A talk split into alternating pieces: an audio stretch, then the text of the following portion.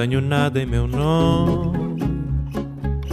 Somente o fato que faço. Esto es Vidas Prestadas, un programa sobre libros y sobre mundos posibles.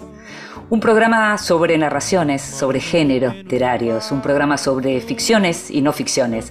Un programa para nosotros, los lectores. De amores que vão e vêm, nada possui meu nome.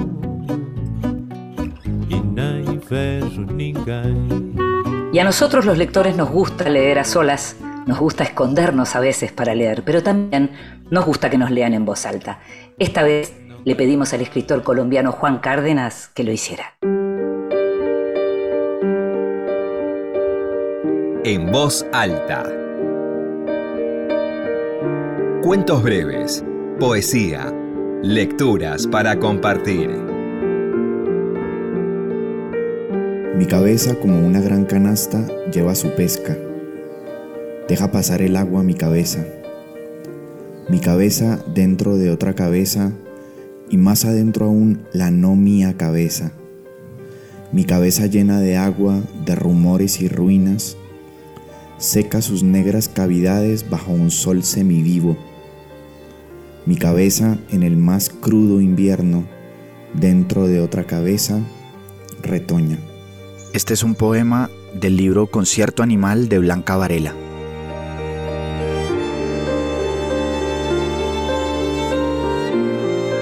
Y lo escuchábamos a Juan Cárdenas, el escritor colombiano. Sus últimos libros son Volver a comer del árbol de la ciencia y Ornamento, ambos publicados por Sigilo. Vidas prestadas.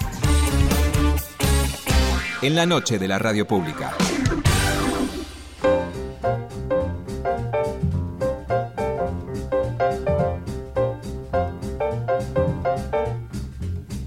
Poeta, ensayista, narradora, docente, María Negroni nació en Rosario y vivió muchos años en Nueva York.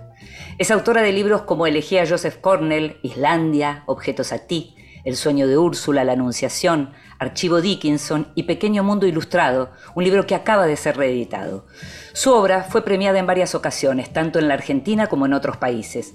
Muchos de los libros de María fueron traducidos a otras lenguas y ella misma es una gran productora de poetas como Elizabeth Bishop, Sylvia Plath o Marianne Moore. Fue reconocida con distinciones como la beca Guggenheim y el Conex de Platino.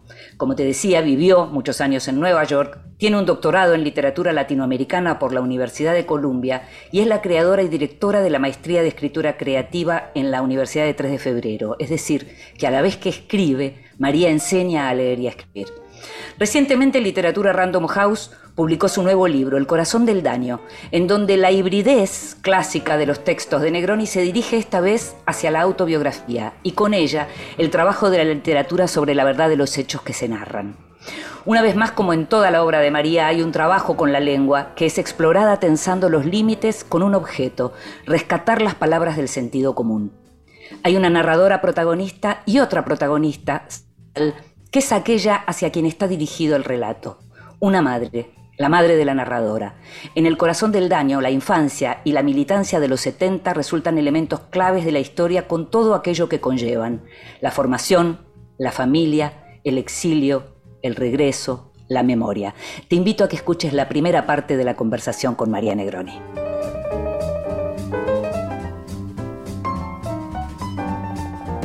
Qué lindo, María, tenerte ahí cerquita de nuevo para poder conversar sobre literatura. Gracias por estar con nosotros de nuevo. ¿eh? Gracias a vos por la invitación, Inde. Un placer. Siempre es un placer y esta vez es un libro que una vez más nos da tantas posibilidades. Y por empezar, quiero preguntarte, ¿cuándo dijiste acá hay un libro con El corazón del daño? Sí. Eh, bueno, a ver, el libro se terminó solo no sé cómo lo escribí, cuándo lo escribí, qué hice con ese libro. Lo único que sé es que en un momento dado me pareció que no tenía que seguir más, que había dicho lo que quería decir o podía decir y, lo, lo, di a leer. Lo di se lo di a Ana Laura Pérez, Random, que me contestó esa misma noche. O sea, como leyó en, no sé, dos horas. Y bueno, a partir de ahí me dijo, sí, María, sí. Así, la respuesta fue como impresionante. Y a partir de ahí empezamos, porque esto ya fue hace bastante, Inde, fue incluso en plena pandemia. Ajá, Entonces eh, interfirieron algunas cuestiones del tipo, bueno, no es el momento para sacar un libro, hay que esperar. Mm. Entonces, esto, digamos, llevamos más de un año con el libro listo, este, sin que se publicara, porque hubo que ver en qué momento era mejor, no sé, por cuestiones editoriales. Claro, Pero con respecto a la pregunta que vos me haces, este, no sé, los libros tienen este, unos secretos propios, ¿no? Que se, escriben y se terminan solos. hay, como un momento en que ya está. Y creo que este, uno percibe eso, ¿no? sí, te, este lo, te lo preguntaba básicamente porque Vos que sos una, persona que publicó muchos libros y que hizo además y todavía hace eh, eh, trabajos como, como de nuevas ediciones con, con, viejos libros o con viejos escritos, incluso en El Corazón del Daño hay un repaso general a, tu bibliografía, digamos.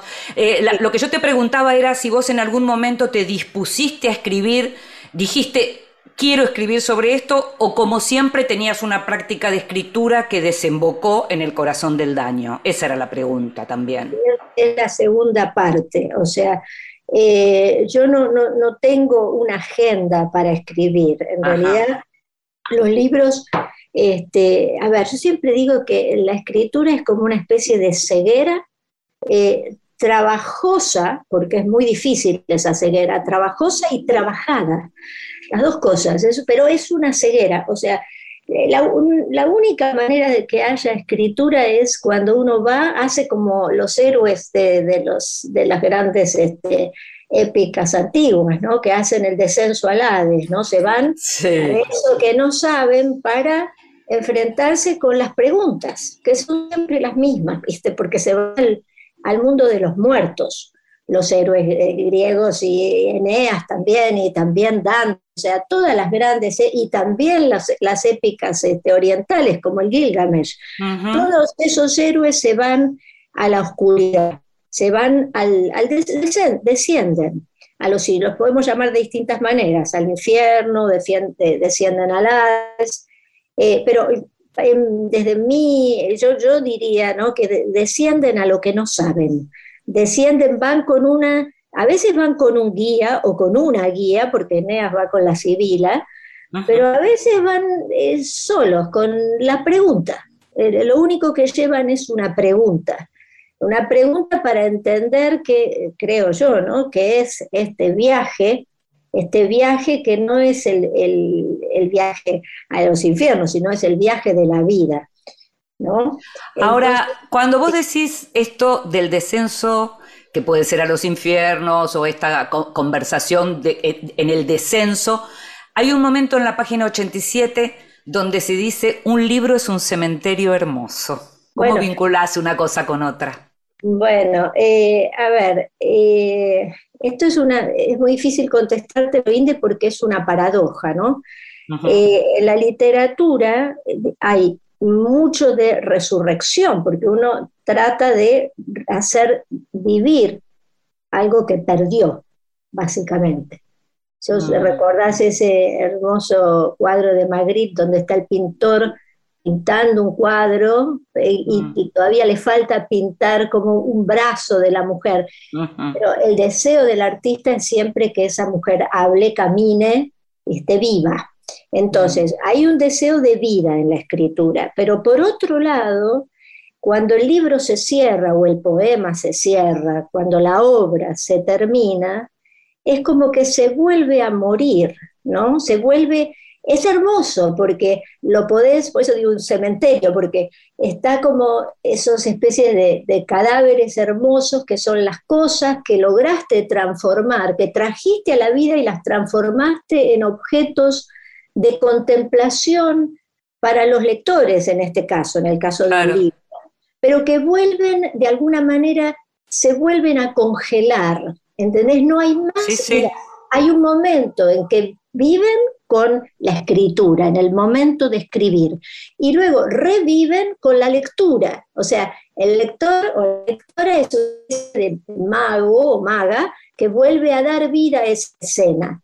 Pero el libro en sí, el libro está cerrado, clausurado, ¿no? Es como, viste que digo en otro momento también, que eso este, no es una idea mía, sino de Len Sixu, que dice que uno le empieza a dar forma al libro y termina como en una caja, ¿no? Mm, mm, el mm. libro es una caja, la va cortando, le, va, primero es redonda, después la va, la va armando, hace como un rectángulo y termina, es como una especie de féretro, ¿no?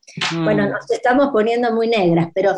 No, bueno, pero hay algo de eso y hay algo de eso en lo que en general también vos siempre trabajás y, con, tu doble, con tu doble función en, la vida y en la literatura, que es la de, por un lado, tener tu propia obra y por otra parte, enseñar y ayudar a otros a tener también sus obras. Vos sos una persona que, que trabaja diversos géneros y que trabaja la palabra desde distintos ángulos y esta vez claramente estás trabajando desde la autobiografía o la falsa autobiografía o la autobiografía y el engaño, ¿cómo lo definirías? Sí, todo eso a la vez, Inde.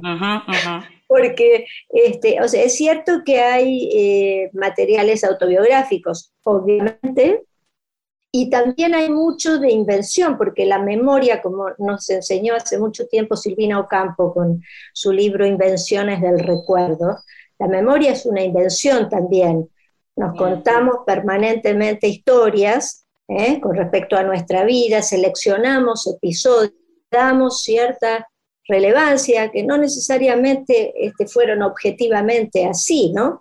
Hay un recorte. El otro día no sé quién me preguntaba, este, y yo decía, bueno, una vida no puede caber en 120 páginas. Claro, Obviamente que hay una hiperselección de, este, eh, de episodios y dentro de esos episodios, por lo menos eso sí fue como una intención, yo quería que, fueran como si te dijera que hubiera en cada uno de esos, de esos episodios como un núcleo de luz, como que cada episodio arrojara una cierta luz sobre un, algo parcial, ¿no? Este, y que eso se, pudiera percibir en el modo en que estaba contado, en, la prosodia de la lengua, ¿viste? En, los, en, cómo están utilizadas las palabras, cómo están armadas las frases. Eso era muy importante para mí en este libro. Sí, algo, de, algo de eso, leí algunas entrevistas que te hicieron y es algo de lo que en general hablas, e, esa especie de explosión del lenguaje en donde de pronto las palabras que están también congeladas en el sentido común, decís vos, pueden adquirir como un nuevo, un nuevo lugar. Me gusta la idea de prosodia que usaste, está buena, está buena. Sí, sí, sí hay algo como, sí que, hubiera como una música, quería que el libro tuviera una música, una música rara, ¿no? Porque son las únicas músicas que me interesan. rara en el, buen, sentido, ¿no? Entiendo, entiendo. sí. Ahora, por otra parte, em, hablamos de, de, la idea de esta especie de estilización o ficcionalización de la propia autobiografía.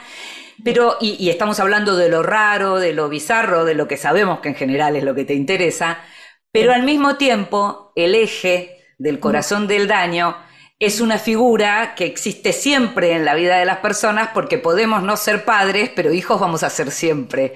Y entonces aparece mi madre, la ocupación más ferviente y dañina de mi vida, como se la describe. Aparece la figura de la madre. Cuando empezaste a escribir esto, ¿eso era el primer material que había, esa ocupación ferviente y danina? Eh, a ver, eso sí es, importante porque eh, el libro empezó a ser escrito eh, luego de la muerte de mi madre, o sea que en, un sentido es un duelo el libro. la madre muere en el 2016, entonces hay una idea eso está. Pero creo creo, Inde, ¿eh? Este, no estoy segura, pero a mí me parece que eso fue, si querés, como el, impulso, el, el, puntapié inicial.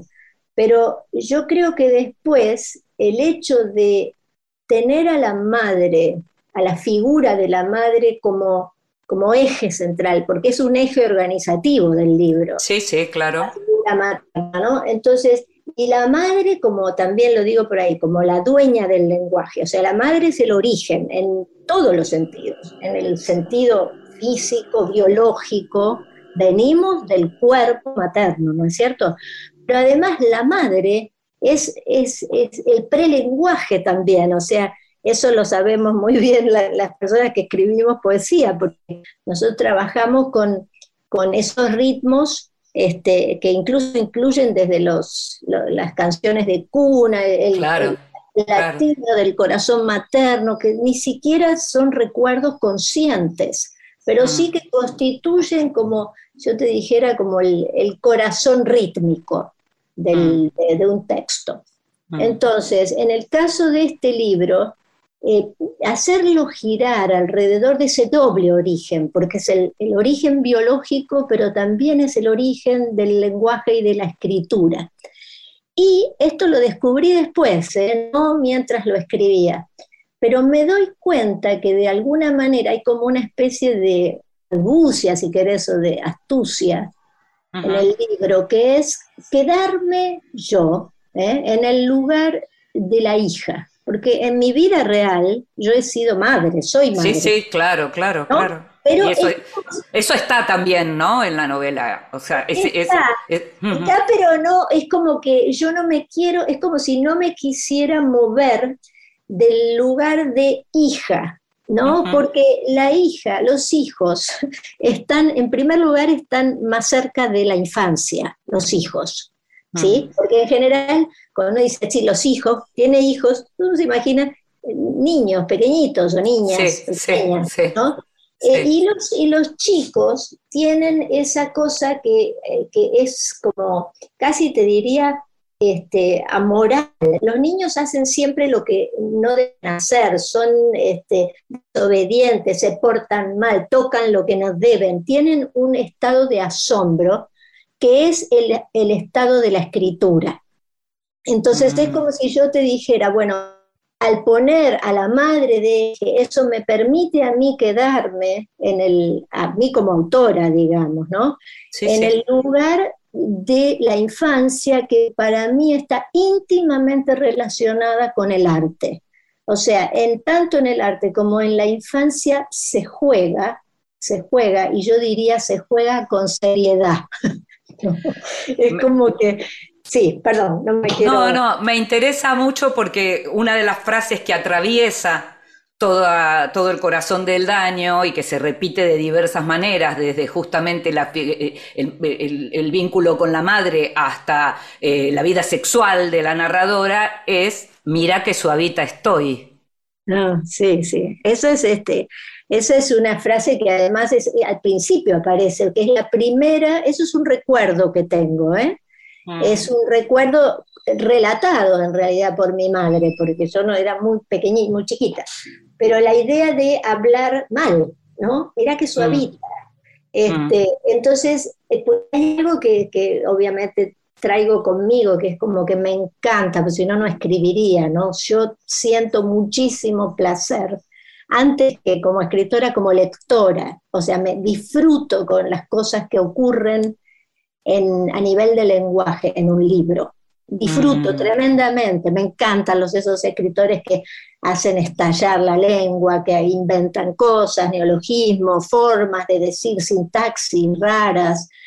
Entonces, y creo que hay algo de eso que obviamente resuena con una, algo personal, ¿no? Entiendo. Eh, entonces, ese suavita lo, lo, recuerdo, lo pongo ahí porque es como una especie de marca, porque, no sé, tendría tres años en, ese, esa escena, está muy pequeñita. Entonces, este, bueno, eso está desde el comienzo, ¿no? María, te invito a que escuchemos música y enseguida seguimos conversando sobre el corazón del año. Dale, gracias.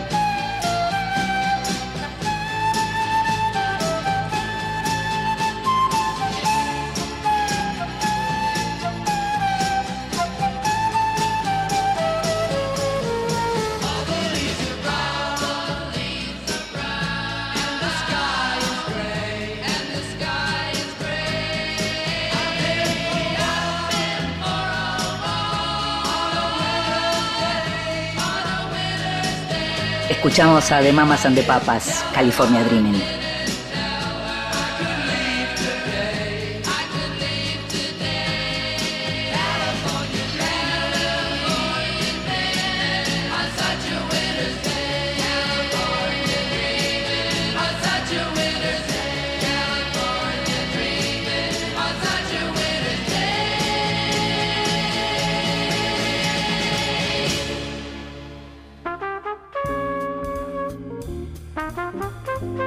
El extranjero.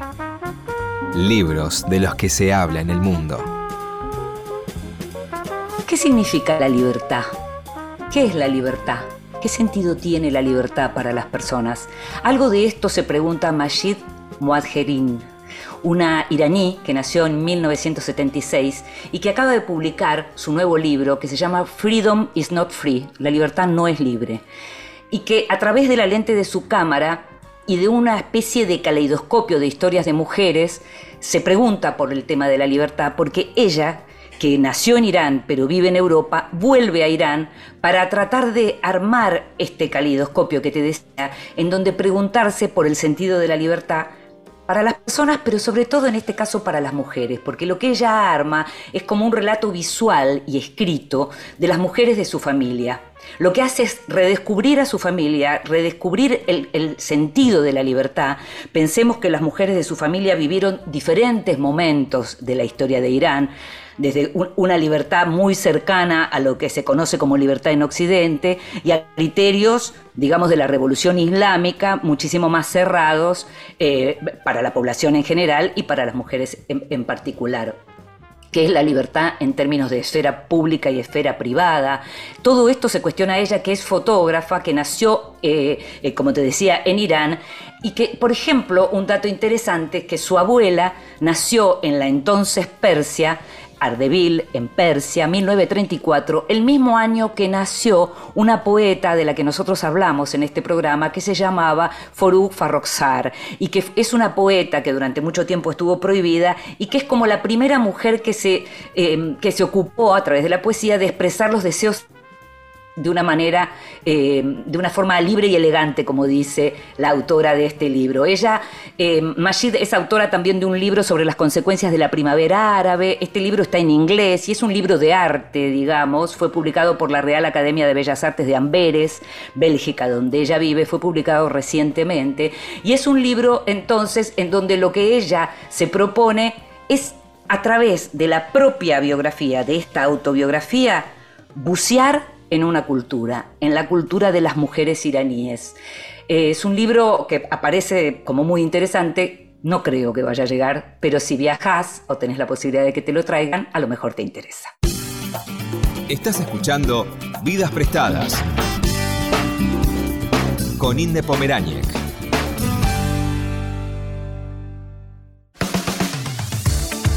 Continuamos en Vidas Prestadas.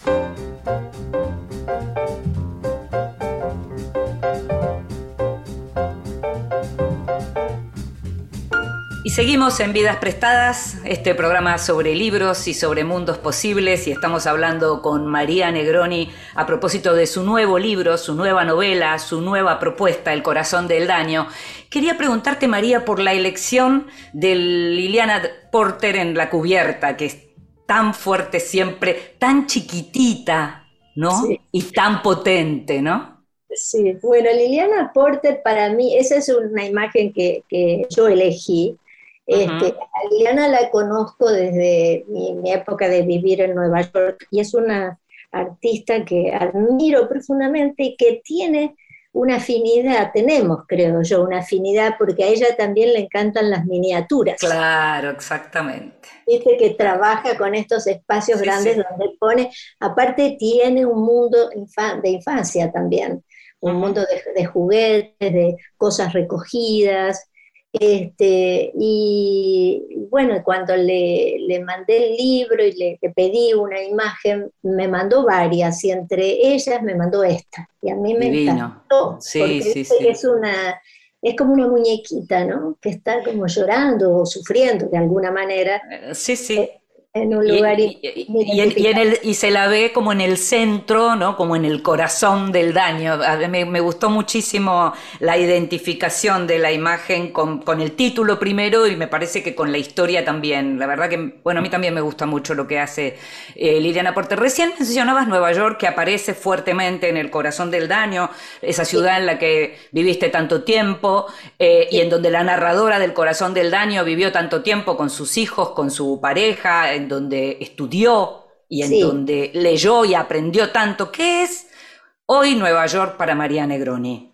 Ah, lo que siempre fue un regalo inmenso de la vida, totalmente inesperado, porque este, como, como relato ahí, o sea, yo venía de atravesar toda la época de la dictadura en una especie de exilio interno acá en Argentina. Y la verdad que estaba muy desesperada en ese momento.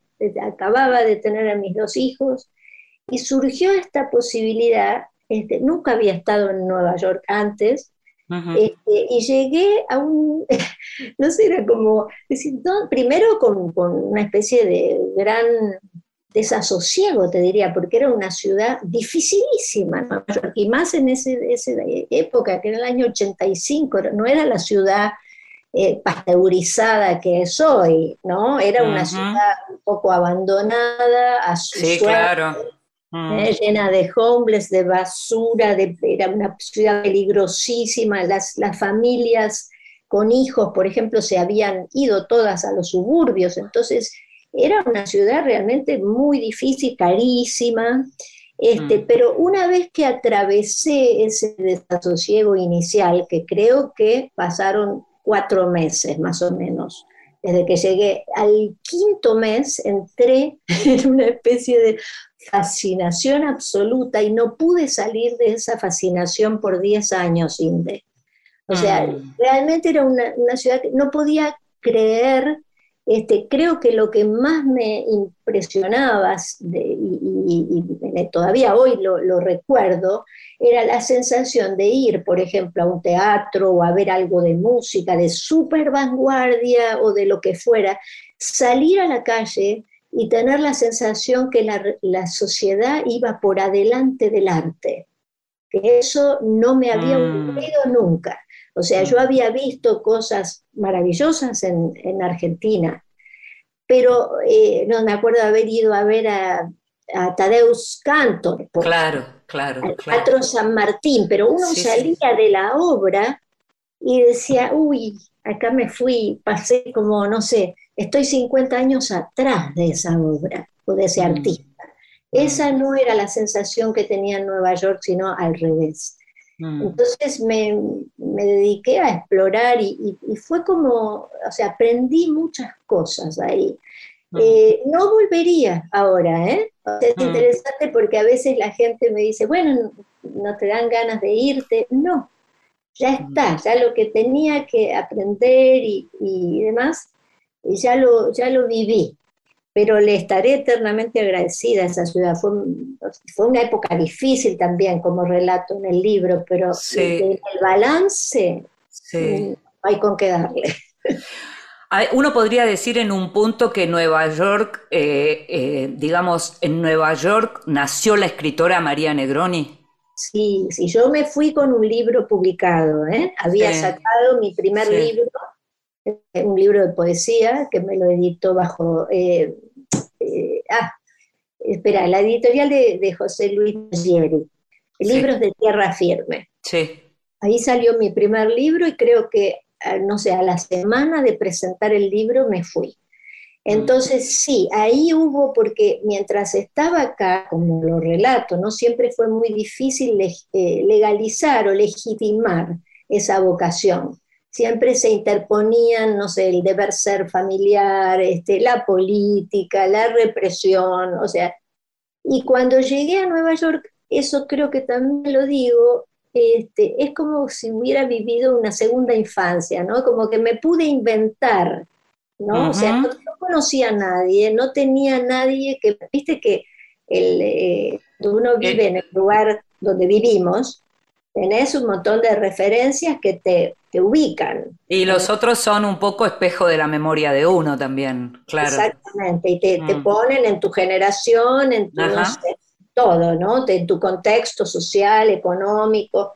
Bueno, y allá fue, fue una cosa así como eso, ¿no? Como de una enorme libertad. Y creo que sí, que ahí se, eso que vos decís, yo no lo hubiera dicho así, pero creo que es verdad, Inde. Eh, Mm. Ahí, por lo menos, no sé si nace, pero sí que se consolida eh, de una manera con, mucha fuerza, con mucha fuerza. Dos cosas que aparecen en, en el libro. En un momento mencionás cambié de nombre. En otro momento decís me recibí de abogada. Son distintos momentos, pero aparecen como cosas como muy fuertes que tienen que ver con la identidad, ya que estamos hablando de la, de la María que nace como, como escritora o se consolida como escritora. ¿Qué es eso de que cambiaste de nombre? Bueno, a ver, eh, entonces nos vamos del libro, India, acá, ¿eh? porque esto está relatado en el libro. Eh, a ver, en, la- en primer lugar, en la militancia política de los años 70, Sí. este, los este, compañeros de la militancia tenían, no usaban su nombre real. ¿no Así cierto? es. Porque era una forma como de protegerse de, de lo que vendría después. ¿No? Entonces, este, teníamos como nombres, como los, los eh, creo que en francés se llaman los nombres de guerra, ¿no? Claro, nombre de guerra, sí. Sí, exacto. Exacto. Entonces, este, pues ahí fue, ahí fue la primera vez cuando digo cambié de nombre de domicilio legal e ilegal, Ujú, este, ujú. viví escondida durante mucho tiempo, etcétera. Pero lo que sí es, este, es cierto que eh, cuando llego, eh, también decido en un momento eh, as- eh, adoptar el apellido materno, para cuando empiezo a firmar los libros, porque mi Ajá. apellido tiene el nombre del padre, viene antes del Negroni, de, de la madre. Y yo lo, ese, ese, ese nombre, cuando empiezo a escribir, lo saco. ¿Entendés? Entonces, Sí, sí. cambio de nombre, asumí. Y Todo un gesto, todo un gesto. Un gesto hacia, hacia la madre, hacia lo femenino, hacia. Porque eso también lo relato, ¿no? Que la madre es, con todos los problemas que tiene la madre, la madre es también el arte, es Sí, este, claro. los claro. idiomas, es este, la formación, o sea, un montón de cosas Y a, su y a su manera el cuidado, a su manera el Su cuidado. manera el cuidado, el cuidado sí, paradójico, ¿no? La relación Claro. con la siempre es complicada para todo el Claro. mundo, ¿no? Así es. Pero entonces ahí es, hay como una, sí, como si te dijera una filiación, o sea, como, Eso. ujú. como un autobautismo sería. Mm. Hablábamos recién de, mm, es interesante porque en general uno lee en tus libros personajes e historia de todos los tiempos y en El corazón del daño esto que estamos mencionando, ¿no? Con la vida de la narradora en la militancia de los 70 es clave. Eh, y mencionábamos ese salir y ese volver y esa pregunta de Bolaño que citás, si se puede extrañar a un país donde se estuvo a punto de morir. Sí. ¿Y eso cómo lo ves hoy? Este, a ver, si te voy a contestar con franqueza, o sea, mm, es todavía un, es problemático para mí. ese. Este, o sea, sí está en el pasado y no. Este, Mm. Hay todavía, yo percibo la presencia de ciertos gérmenes autoritarios, por ejemplo, que no me gustan, que me Sí. traen, me, me producen como cierto escosor, malestar, mal humor. Tengo distintas este, reacciones ante eso. Eh, el- la, la- la frase de Bolaño es tremenda, ¿no? Es tremenda, tremenda, Es, impresionante. sí. es tremenda Mm. porque es una frase, bueno, para- ¿qué, qué es lo que estoy extrañando? Claro, claro. Eh, claro. este, ahora, por suerte no estamos en exactamente esa situación, pero el país en el que se estuvo a punto de morir es el mismo, Mm. es el mismo en un punto. O sea, y hay mucha gente, ¿eh? porque ahora estamos con lo de la pandemia y demás, pero yo tengo muchos amigos que no Mm. están, que no están, que, se, Mm. se- que desaparecieron. Muchísimos, eh, Inde, ¿eh? Entonces, eso está, eso está, es algo que, que está en, como digamos, en una, un área oscura que no está como en el no está acá delante de mí, en mi computadora, no lo tengo acá enfrente, pero en algún punto lo tengo. Está, claro. Está, sí, no Mm. está, no está eh, totalmente eh, superado. Y cuando... Sí, digo te- más, un, un pe- Sí. pequeño detalle. sí, sí. Tengo un hijo, el hijo que, que el más pequeño, el, el más joven, está haciendo un doctorado ahora en los Estados Unidos, porque mis hijos se quedaron a vivir ahí, Sí. y está trabajando, mi hijo, en literatura, está trabajando sobre el tema de eh, las novelas de los escritores hijos de desaparecidos. Qué impresionante. ¿eh? ¿No? Entonces yo te digo, ves que como ahí tenés, o sea, está Mm. presente en el hijo, en el hijo que tiene 30 años menos que yo. En la herencia, claro, claro. Entiendo. ¿Qué tema se le ocurre ese? Las novelas, las autoficciones de nuestros, los conocemos, te los podría nombrar, todos los autores Sí, que claro. libros sobre su experiencia como hijos de desaparecidos. Sí, claro, Entonces, un, gran tema, un gran tema, un gran tema, sobre todo, digamos, cuando, cuando hablamos también de la producción, de lo que se puede producir, de lo que se puede, el arte que se puede, que puede salir de ese dolor único. Y, y pensaba también en otra frase que me gusta mucho de tu libro, que es, la literatura es una forma elegante del rencor. Mm, sí, claro. la, la asocio. Sí, la asocias muy bien, porque eh, lo, que yo te- lo que estamos hablando en este momento, ¿sí? esta conversación que tuvimos en los últimos cinco minutos, esta cápsula, ¿sí? Sí. Es, ahí no estamos en el territorio de lo elegante, ahí Claro. estamos en el territorio de, de la herida, De la herida, la sangre, te iba a decir, sí, sí, tal cual. cruda, cruda. En cambio, la literatura, eh, para bien y para mal, para las dos cosas, pero creo que sobre todo para bien, la transforma en otra cosa. El producto que sale es otro. Y además Mm. cuando se lee, a su vez, sigue, son como esas piedritas que uno tira en el agua que empiezan a, a Mm, hacer círculos cada vez más amplios. total, total. Eso es lo que Está- pasa en la lectura, sí. Eh, Estábamos, estamos hablando de lo que tiene que ver con maternidad y ya como para ir cerrando, aparece maternidad y escritura como opuestos en varias, eh, o como opuestos o como lo problemático de, de poder escribir y ser madre al mismo tiempo. ¿Podés- ¿En algún momento pensaste en que se potencien maternidad y escritura o es siempre, digamos, un matrimonio mal avenido? A ver, e- esa es difícil esa pregunta. Eh, ni una cosa ni otra. A ver, yo creo que la, la escritura es como una especie de amante muy exigente, ¿no? Que te pide muchas cosas, ¿no?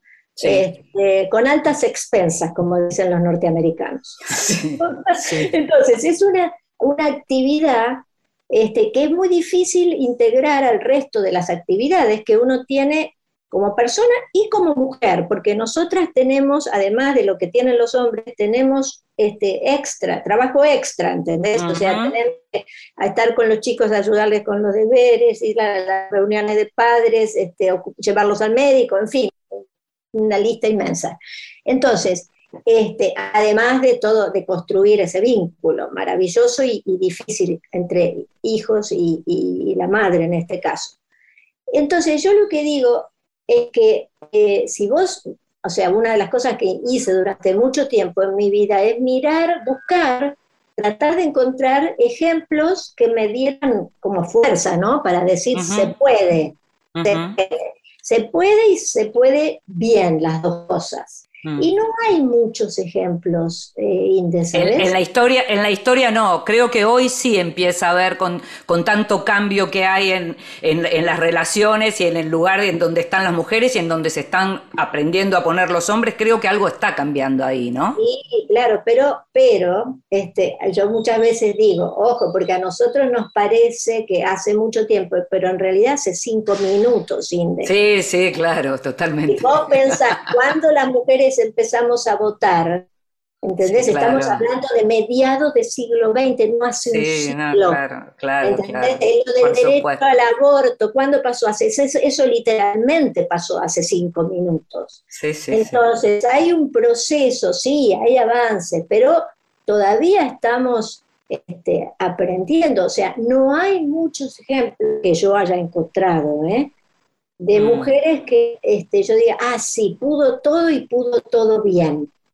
Eh, Mm. Hay algunos, Clarice Lispector es un, es un caso, que es una escritora que admiro y amo profundamente. Sí, Pero no tenía, hay tenía tanto. una vida, tenía una vida muy acomodada también en términos del dinero para sobrevivir, Clarice, ¿no? Por la vida que llevaba. Porque también está eso, o sea, es un, parece un- es un ángulo social importante saber si contás con las posibilidades económicas para, para dedicarte a la familia y a la escritura, ¿no? Absolutamente, claro. La otra sería Virginia Woolf, que también tenía esas condiciones. Pero Virginia Woolf, por ejemplo, no tuvo hijos. No tuvo, claro. No, no, y si vos empezás a mirar, qué sé yo, no sé, las grandes escritoras mujeres, Marguerite Yourcenar, este, la Marguerite Duras tuvo, pero tampoco como que se ocupó demasiado. Después hay un montón de mujeres que- Natalia Ginsburg tuvo hijos.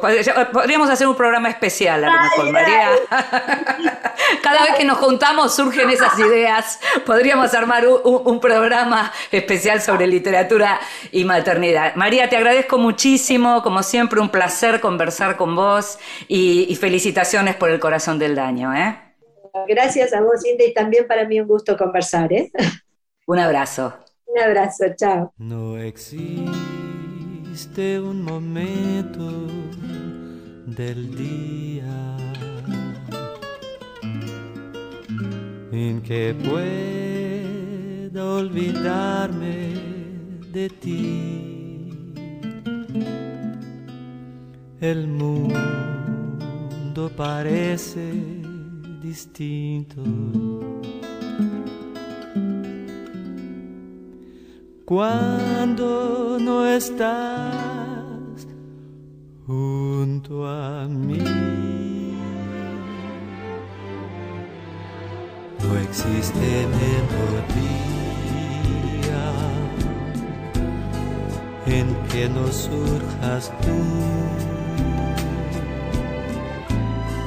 ni yo quiero escucharla si no la escuchas tú. Es que te has convertido en parte de mi alma. Ya nada me conforma si no estás tú también.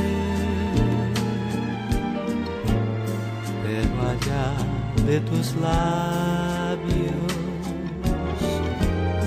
del sol de las estrellas, contigo en la distancia, amada mía, estoy.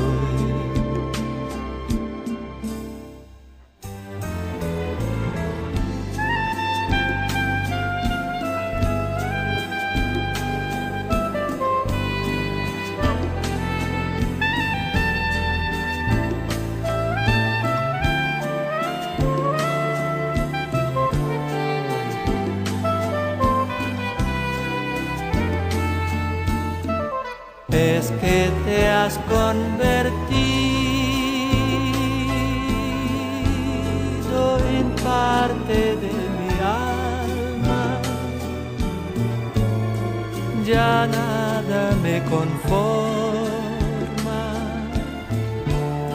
si no estás tú.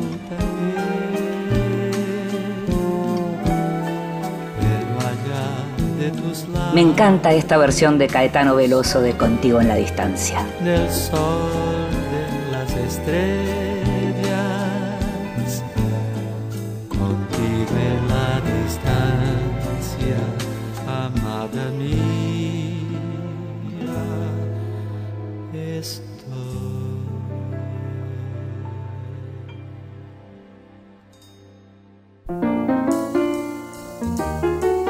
Mesita de Luz. Grandes lectores nos cuentan qué están leyendo.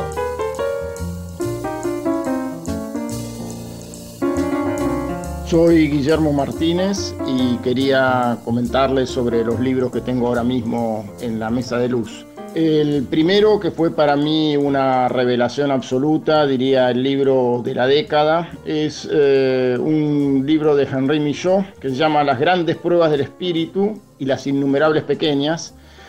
Y es algo así como una excursión a lo más íntimo de la mente humana, a la forma en que se organiza el pensamiento en presencia o durante la práctica de la ingestión de drogas, diferentes drogas, LSD, hashish, eh, mescalina.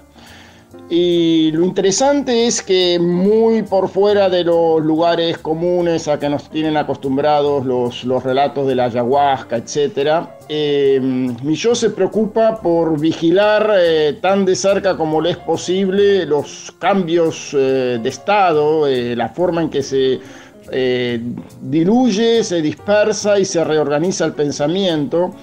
Y esto le sirve para hacer una cantidad de analogías fascinantes con la manera de pensar de los esquizofrénicos, de los afectados por distintos trastornos mentales.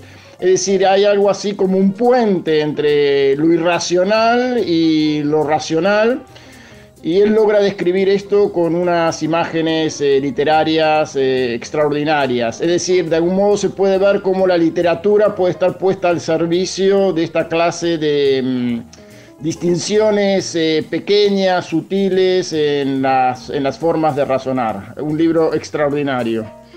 Eh, luego leí eh, ¿Por qué nos creemos los cuentos? Un ensayo de Pablo Moret que me resultó muy interesante sobre la cuestión de cómo se vuelven verosímiles los relatos, cuáles son los procedimientos, por qué de algún modo eh, nos fascina ese mundo alternativo que nos presenta la ficción y cómo podemos entrar y salir de ese mundo.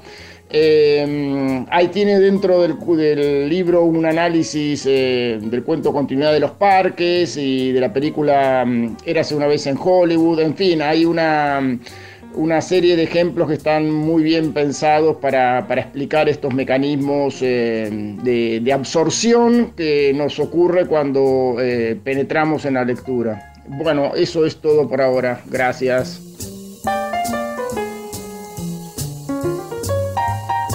Y lo escuchábamos a Guillermo Martínez, uno de nuestros grandes escritores y un gran, gran lector, recomendándonos lecturas. Guillermo es autor de una obra vastísima, el último de sus libros, el premiado Los Crímenes de Alicia. Libros que sí. Títulos nuevos y no tan nuevos que son imperdibles. Hoy en Libros que sí te voy a recomendar dos libros.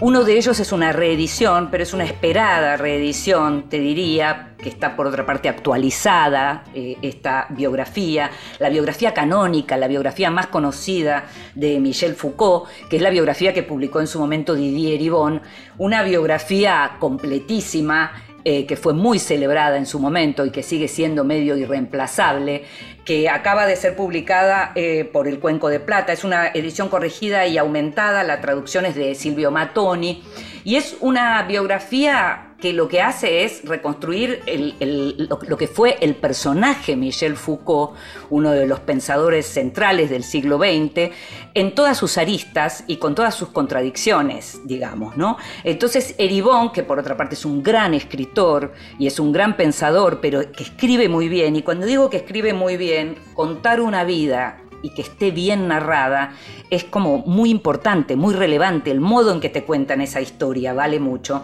Eribón eh, eh, trabajó con archivos desconocidos eh, en su momento y lo que hace ahora es actualizarlo y aparecen todas las figuras, digamos, con las que intercambió Eh, como Dumézil, Canguilhem, Deleuze, Althusser. Y esto lo que significa es que la biografía de Foucault termina siendo en realidad una gran postal, una gran radiografía de la vida intelectual de Francia de, ese tiempo, digamos, en donde eh, vivió Foucault. Eh, Foucault, vos sabés que viene teniendo algunas, viene siendo como centro de una polémica y de en esto de la cultura de la cancelación a partir de, lo- de la, de la denuncia que hubo en relación a que él mantenía, digamos, lo que hoy diríamos violaba chicos en, los países del tercer mundo, como se llamaba por entonces, eh, y que en ese momento no era visto necesariamente así. Bueno, hay toda una discusión alrededor de eso que tiene que ver con la vida de Foucault, que por supuesto la biografía de Didier Ribon habla de la vida y de la obra de Foucault, pero en este caso lo que es importante es poder dimensionar exactamente lo que fue la figura de Foucault en relación al pensamiento occidental, para, centrarlo, en relación a la sexualidad, en relación a, lo que tiene que ver con el poder, a lo que fue él como figura tan muy central en lo que fue el, mayo del 68. Así que Michel Foucault, por el, eh, eh, eh, editado por el Cuenco de Plata, esta nueva edición corregida y aumentada, escrita por Didier Ibon, ultra súper recomendable. Y también quiero recomendarte un libro de esos que viste cuando decís qué puedo regalar y quedar muy bien. Bueno, ese libro se llama Retratos, de Pablo Bernasconi, lo publicó Catapulta y es objeto libro maravilloso porque tiene el arte de Pablo Bernasconi, ese arte de retratos que uno cuando lo ve ya distingue y sabe que es justamente el sello, la marca de Bernasconi. Un, ilustrador que es capaz de hacer cosas maravillosas con figuras diferentes como David Bowie, María Antonieta, Audrey Hepburn, Groucho Marx, y en donde siempre vas a ver esas especies de collages eh, impresionantes que son su sello, Martin Luther King. Voy dando vueltas acá en estas páginas porque además el libro como objeto te digo que es una cosa tan hermosa, tan hermosa, y Pablo que hace de la ilustración un verdadero arte, con esas frases que siempre acompañan a sus figuras maravillosas. Estoy viendo, por ejemplo, Steve Jobs, que en realidad es un perfil hecho de una manzana comida. Lo que queda de una manzana es el rostro de Steve Jobs. Una maravilla este libro de Pablo Bernasconi, Retratos, publicado por Catapulta. Te digo que como, como regalo es una maravilla y vas a quedar tan, pero tan bien que me lo vas a agradecer.